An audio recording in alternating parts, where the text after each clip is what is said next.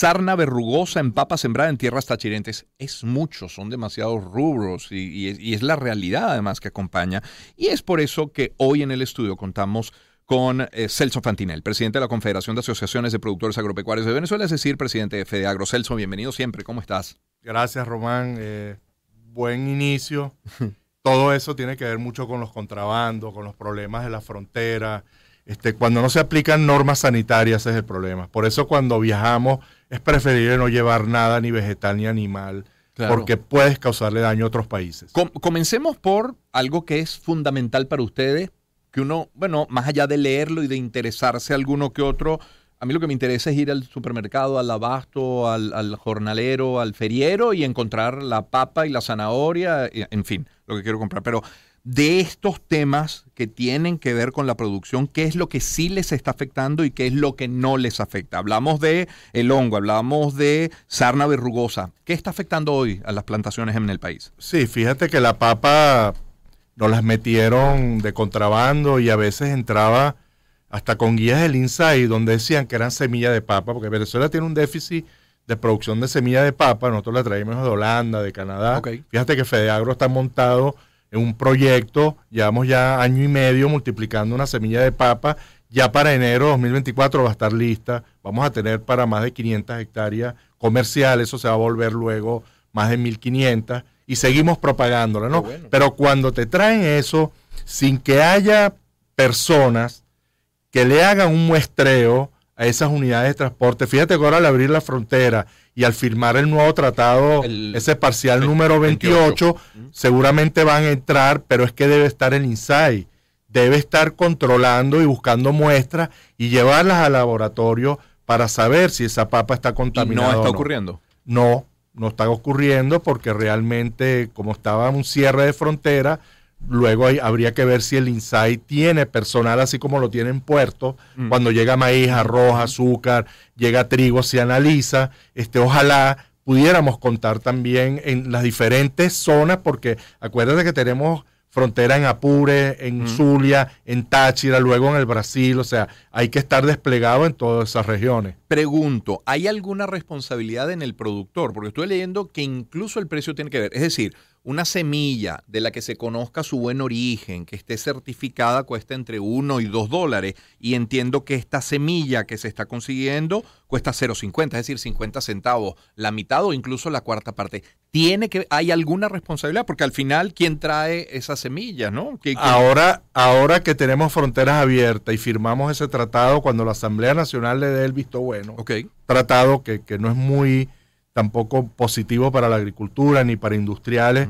Bueno, eso nos pasa por, por, por llegar siempre de último, por no ser los primeros, pero bueno, tendremos que luchar contra eso, pero eso tiene que ver con los fitosanitarios. Eso tiene que ver con permisología, así como vengan alimentos de Colombia para acá, tiene que tener su permiso sanitario aprobado por el gobierno venezolano. De manera que tampoco no es que va a entrar cualquier alimento, cualquier producto terminado, así como le dé la gana, por las trochas como está llegando ahora. Pero insisto, el productor tiene la posibilidad de elegir entre esa, entre esa semilla de 1 o 2 dólares y la de 0,50 o es lo que hay en el no, No, la crisis eh, que tuviste en el clavo, la crisis así como hay venezolanos que van y compran alimentos mucho más económicos, pero no ven si pesa un kilo, no ven si tiene la misma proteína animal, no ven si tiene 20, 30% de granos partidos en arroz, cuando la norma nuestra es 5% máximo, ¿no? Esas cosas sí tienes que, verlo porque tú estás contaminando tu terreno y tú no vas a volver a poder sembrar papa. El terreno es el que Es el que se contamina. Lo mismo pasa con las musáceas.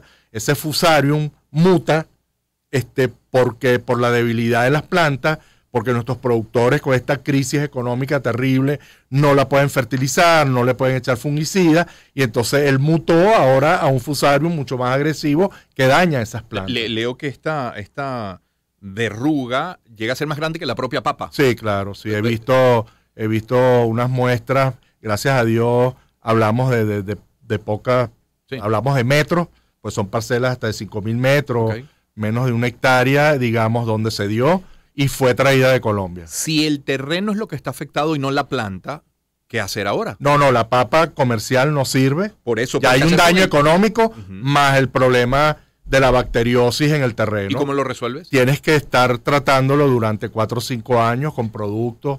¿Cuatro o Sí. cinco? O sea, ¿se perdieron cuántas Sí, claro, igual este fusarium, si tú quieres volver a sembrar fusarium donde se dio el 4RT, tienes que a lo mejor pasar 4, 5, 10 años tratando el terreno, tienes que cambiar otros cultivos que son más resistentes a, a esas enfermedades.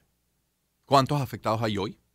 Eh, no tenemos el conteo porque no esto está comenzando, esto comenzó a través de un laboratorio privado, muestras de tejido que llevamos fuera de Venezuela, porque ya estábamos viendo la presencia del fusario, porque trae marchitez a, a los plátanos, los bananos, y que realmente ojalá este, la alerta del INSAI era para hacerle un llamado a nuestros productores, a la, a la población también, para que en, es- en esas parcelas donde, donde está ese fusarium no se traslades herramientas, no vayan vehículos, no vayan intermediarios a comprar de una parcela a otra, porque está en el suelo. Una Tú lo- especie de cerco tú lo puedes, es un cerco, un sí, cerco. para tratar de que quede ahí. Fíjate que en, eh, si vemos el nicho más importante de, de plátano y banano que está en, Mm. en el Vigía Sur del Lago y más de 35 mil hectáreas, entonces no podemos tampoco trasladar plantas ¿sabes? de viveros de unos a otros. Ahí el INSAI nos debe ayudar, el IBIC debe ayudar haciendo mucha más muestra, contenerlo ahí. Yo creo que,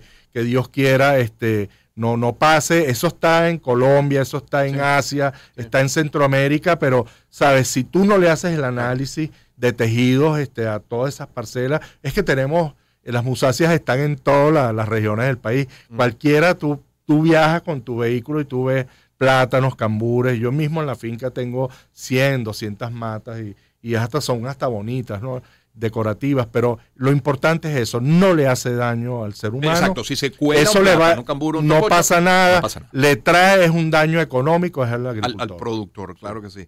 Eh, es- esta situación con Colombia les tiene entusiasmados, ven una oportunidad, les tiene preocupados por el contrario. No, nos tiene muy preocupados porque sabíamos que al entrar eh, por la puerta trasera, ¿sabes? Después que perdimos el pacto andino y, y- este acuerdo que se firmó en el 2011-2012, que el motivo era importar alimentos baratos, no, nos sigue haciendo daño. Lo importante es que, que se acabe el contrabando, que, se acaben las trochas, que lo que vaya a entrar entre legalmente y con los permisos fitosanitarios, con los permisos de ley sanitarios, ¿sabe?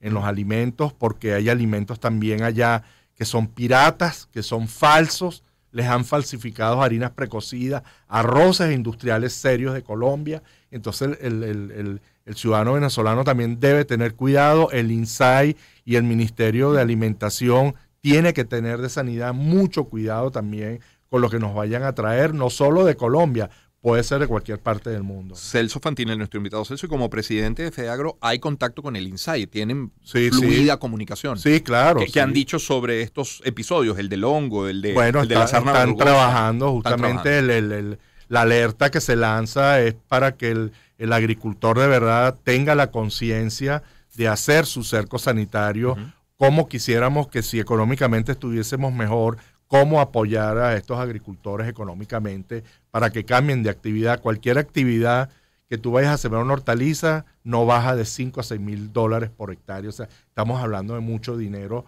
que invierten nuestros agricultores para sembrar cualquier hortaliza, fruta. El caso de las musáceas creo que está por encima de los 3 mil dólares una hectárea de musácea y eso que tú la multiplicas tú mismo en tu parcela. Imagínate si tienes que ir a comprar plantas nuevas. Por eso la, la naranja que se murió ahí, el tema de la enfermedad del dragón amarillo, pasó lo mismo. No tuvimos ni las herramientas, no tuvimos ni siquiera los herbicidas y fungicidas, insecticidas para hacerle daño. Es una chicharrita el que, el que pasa el vector de planta en planta, este, la diaforina citri, y realmente este, luego el costo de producción tan elevado y esperar cuatro o cinco años que tengas plena producción hizo que nuestros productores abandonaran la naranja y se mudaron Exacto. algunos a hortalizas, algunos a frutas, algunos se mudaron a ganadería, otros he visto allá en Bejuma que ha sido, creo que el, único nicho que quedó de naranja, eh, que hay como 5 mil hectáreas en esa zona, pero baja Nirgua, Exacto, que Nirgua. fue afectada, entonces tú ves ya algo de cacao, algo de café, bueno, hay que Y hay, migrar. y hay quien definitivamente abandona el campo, dice no puedo más y Sí, cambia. hay gente que realmente ha quebrado y, y ha abandonado el campo y ha hecho otro trabajo y sí se ve esta crisis sobre todo eh, este último semestre muy malo de evaluaciones, este, alta eh, inflación, Román, este, le ha golpeado también al productor y por supuesto al consumidor le ha dado muy fuerte también. Celso, entendiendo que ha caído el consumo como ustedes mismos vienen desde hace años comentando, ¿hay, hay alguno de los rubros del campo que satisfaga la, la demanda nacional enteramente, que no haya que importar absolutamente nada? Hortalizas. Hortalizas, Hortalizas sí. Y frutas. Tenemos pleno abastecimiento. En maíz, este, en maíz blanco vamos a llegar, el año pasado la cosecha de 700 mil toneladas más o menos es el 65% de las necesidades. En arroz ya con 430 mil toneladas es, es, algo menos del 50%.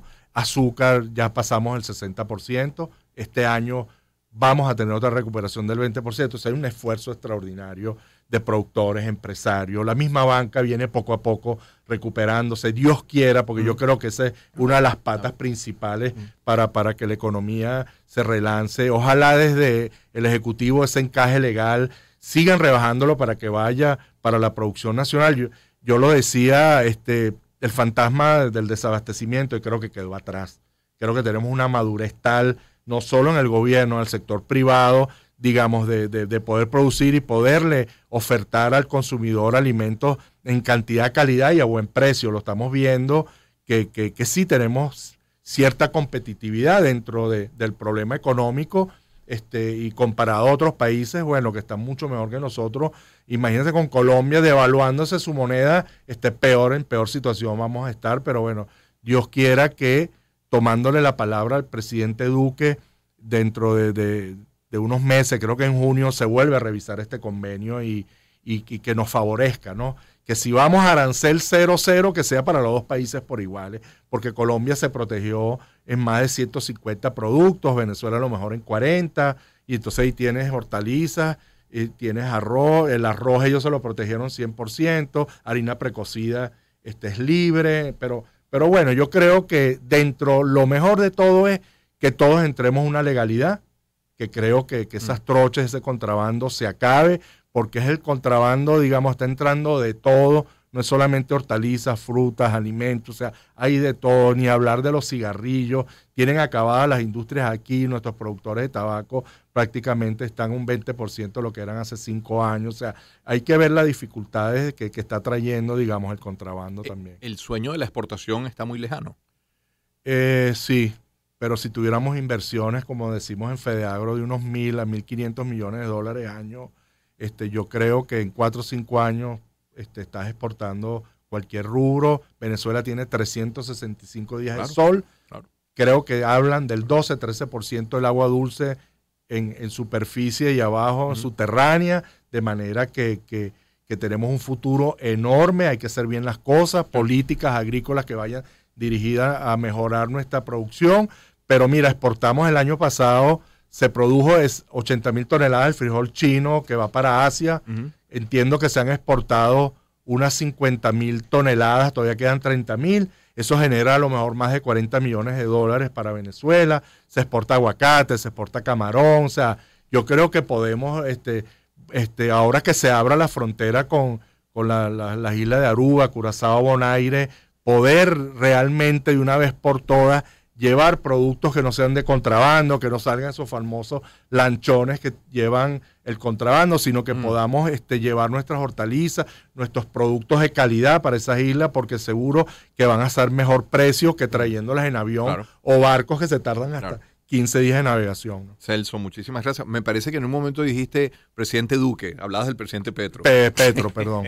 Sí, el, el, presidente Petro. No vayan a pensar que esto es grabado. No, sí, yo, yo le, no, perdón. Yo le tomé sí la palabra en el sentido claro, que él en Miraflores creo que dijo que este convenio debía ser ganar-ganar sí. para ambos países. Le tomo la palabra. Ojalá en junio, este, junto con nuestros ministerios y, y, y nosotros podamos realmente por lo menos quitar esas barreras arancelarias nuestras para ver si podemos competir de tú a tú claro. con ellos. Celso, muchísimas gracias por acompañarnos. No, ¿eh? a ti, gracias. Celso Fantinel es presidente de la Confederación de Asociaciones de Productores Agropecuarios de Venezuela, es decir, FEDEAGRO. Son las 7:40 minutos.